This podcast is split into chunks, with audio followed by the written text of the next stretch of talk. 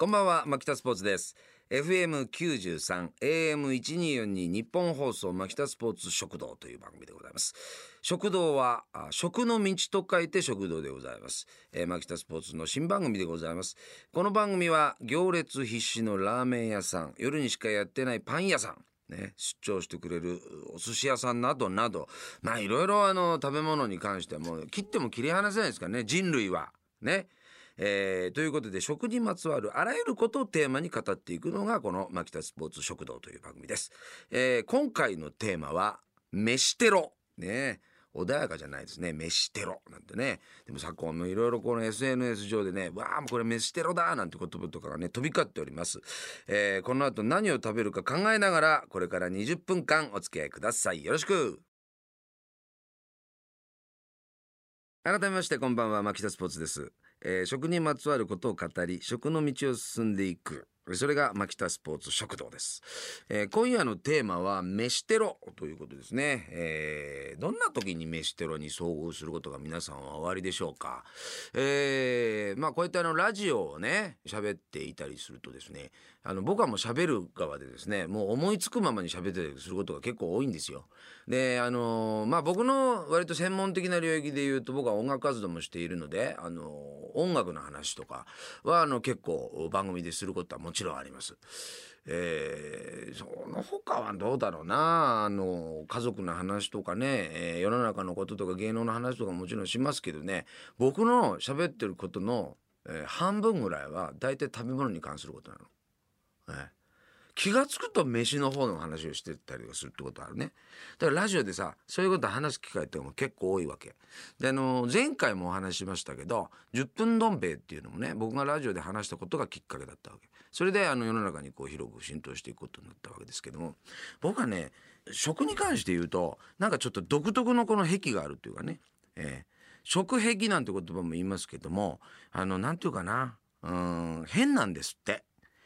ただ変なんだけどめちゃくちゃこのなんか熱を帯びて喋ってたりはするわけですね。だ僕が例えばお肉だとすると僕自体がもうジュージュー音立てて焼けてるような状態っていうかね？うん、なんかそういうねなんかねほとばしってるものがどうもあるらしいんですよね。でそれがラジオとかあるいは文章とかで伝わるとほらお構いなしじゃないこっちはこう喋ってるわけだけどそちらの状況お構いなしでしょ？でドライバーさんとか運転しながらもうこれなんとなく聞いてたらもうマキタスポーツがジュージューしちゃってるわけですよ。そしたらなんかものすごいかけててられてもうもう本当はそこまではもう街道沿いのどっかのねそばかなんかを食べたいって思ってたドライバーさんが「んちょっとチャーハン食べたい」みたいな感じで全然違うお店に寄ってたりとかするようなこととかさうんなんかそういうことも結構あるらしいですよ。あとほら夜中とかにさ番組とかで喋ってたりとかすると夜中なんてめったに人があんまり食べないようにさみんな糖質制限とか油制限とかみんなしてるわけでしょ？ね？にもかかわらず糖質バリバリの飯の話とかしてたりするわけですよ。ね？だからそれをだからもうやめてくれとマキタスポーツ。それが飯テロだというようなことは言われるケースは結構ありますね。うん。だけどあの何て言うんでしょうかね。食べ物っていうのはやっぱこう生きるえー、上ですごくもう切っても切り離せないものなわけでね、えー、皆さんだからさもうこれはさ好むと好まざるとかかわらず食べ物は食べて生きてきてるわけじゃない、うん、話ちょっと変わっちゃうんだけどあの僕が一番逆に憧れがあってあご飯食べるの忘れてたっていう人いるでしょ？たまに。信じられないんだよ俺。俺忘れたことねえし。俺だから朝飯食いながら昼飯のこと考えてるタイプだから俺。本当に。あのあとね僕がね自分で言った名言でねあのご飯食べてる最中にああ早く腹減らねえかなって言ったことあるんですよ。完全にデブの理屈じゃんこれ。だけどね本当にそういうぐらいねあの食べ物に対するなんか執着というかねそういうものとか多いですね。うん。あとねカレーですよやっぱり。カレーの話は大体するともうこれは確実に飯テロにつながってる。だってカレーの匂いってほらもう何て言うかな理屈じゃないじゃん。理屈でさ「うん俺別に平気だから」って言ったってもう完全に耳がダンボになっちゃったりとかさ鼻の穴はもう完全にパカッて開いて完全受け入れ体制できてるみたいなね。いかに透かしてる野郎でもね。透かしてる女性でもカレーの匂い嗅いだらもうアウトっていうやつじゃんカレーって、でカレーの話をねもうバリッとしたいので、えーその前にですね、えーこの曲を流してですねいきたいなと思います、えー筋肉少女隊で日本インド化計画。えー、FM93 AM1242 日本放送牧田スポーツ食堂。今夜のテーマは飯テロでございます、えー、飯テロということでね、えーカレーの話をします。はい。でカレーを僕はねもうすごくね昔からねあ大好きでよく凝ってね作ってた時代もありましたよ。ねえーもう一人暮らしを始めて割とすぐカレー作りには着手しましてまずはお袋の味を再現しようとしましたね。でお袋の味ってどういう味だったかなとかとまあお袋とかにもねレシピを聞きながらですね真似してみたりとかする。でそれが、えーマザコンカレーとして一つあるんですね。でそれからだんだんこう独り立ちしていこうと思いましていろいろね食をねあの探求心でもってねいろんな美味しいカレー屋さん食べ歩いたりとかしてどうもこれあのスパイスに決め手があるぞなんつってあとの玉ねぎだなとかねいろんなことに気がついてでいろんな情報をゲットしてって自分なりのカレーを模索し始める時期っていうのがあるんですよ。はい、これねカレーを作ったことある人なら大体そうだと思いますね。でね大体玉ねぎを飴色に炒めちゃうな。うん、飴色に炒めようっていうねことをやるんですよ。うん、でこれがね飴色になるってねなかなかのねこれ根性が必要なんですよね。え火力と根性が必要ですからね。うん、でゆえにね、えーコスト計算はね度外視してますね。ヤギの油とかをね調達してたこともありましたよ。うん、ヤギの油を調達するために当時住んでたところからあのー電車に乗って移動してです40分ぐらいかけて移動して でギーって油があるわけだ。でそれを調達して家に持って帰ってるんですね。その往復の運賃があるからな。うん、全然これもコスト代はもう度外視してる。でギーなんてものはめったに手に入らないね、えー食材なのでこれ自体も高いからね、うん、だけど自分のカレーを確立するためっていうさ感じになっちゃうわけ。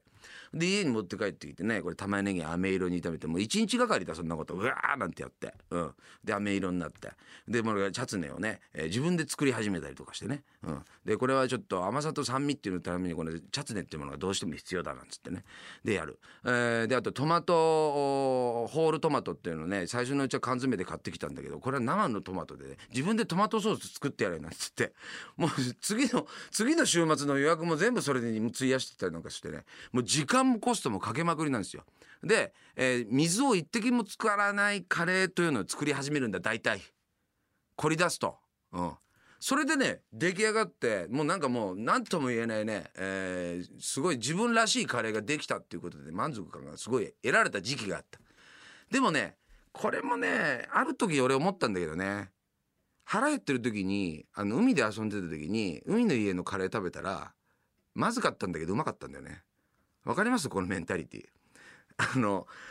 まずくてもうまいみたいなやつの基準が自分の中でこうできちゃう瞬間があるんですよね。うん、これね餃子でも何でもチャーハンでも何でもあるんだけど、うん、まずいものが意外と美味しいっていう価値観が自分の中にポーンと出来上がった時があるわけ。でそれが海の家のカレーだったわけだ。つまり腹減ってりゃ別に何でもいいじゃんみたいな雑な理屈ってあるじゃん。それがですねぐるっと一周して自分の中にふっと腑に落ちる瞬間があった、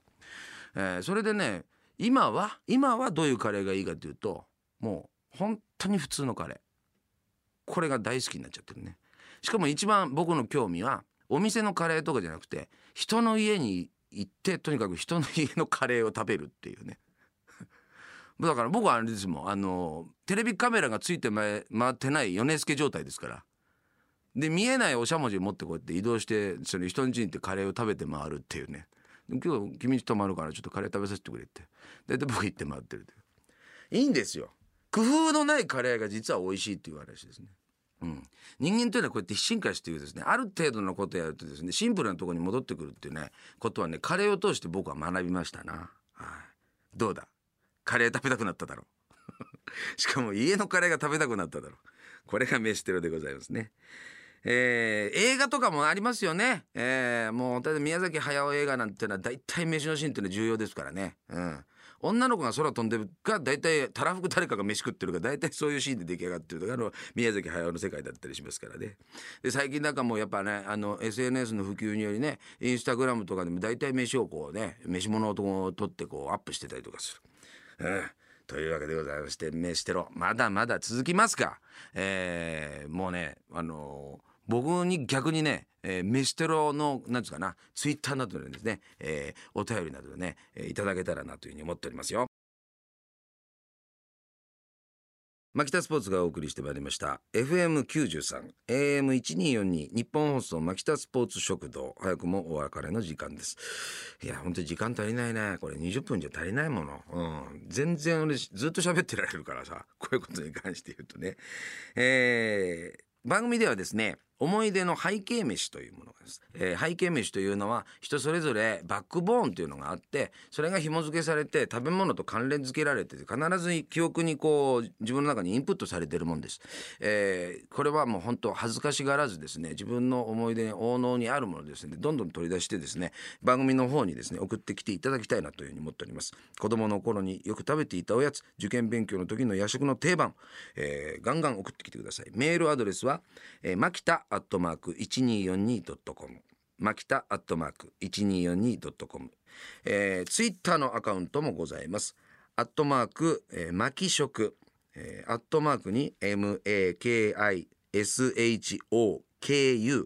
マキ食ですね。アットマークマキ食。これがツイッターのアカウント名でございます。マキタスポーツの、えーに対する質問もお待ちしております。えー食にまつわることなら何でも OK ですからね、えーガンガン送ってきてください、えー番組サイトもあるのでぜひともチェックしてみてください、えーこれ2回目なんですけどもこれあの番組的にはもういきなり進出鬼没みたいな感じでお会いするかと思ってでいていきなり飯テロを仕掛けられてたりとかするってことでちょっとカチンと来てる人もいるかもしれませんけどそういうことであの覚えてくださって、えーいればな、えーいいかなというふうに思っておりますのでね、えー次回もまた、えーお会いできるようにですね楽しみに、えーしており思いますのでよろしくお願いいたします。ということで牧田スポーツ食堂お相手は牧田スポーツでございました。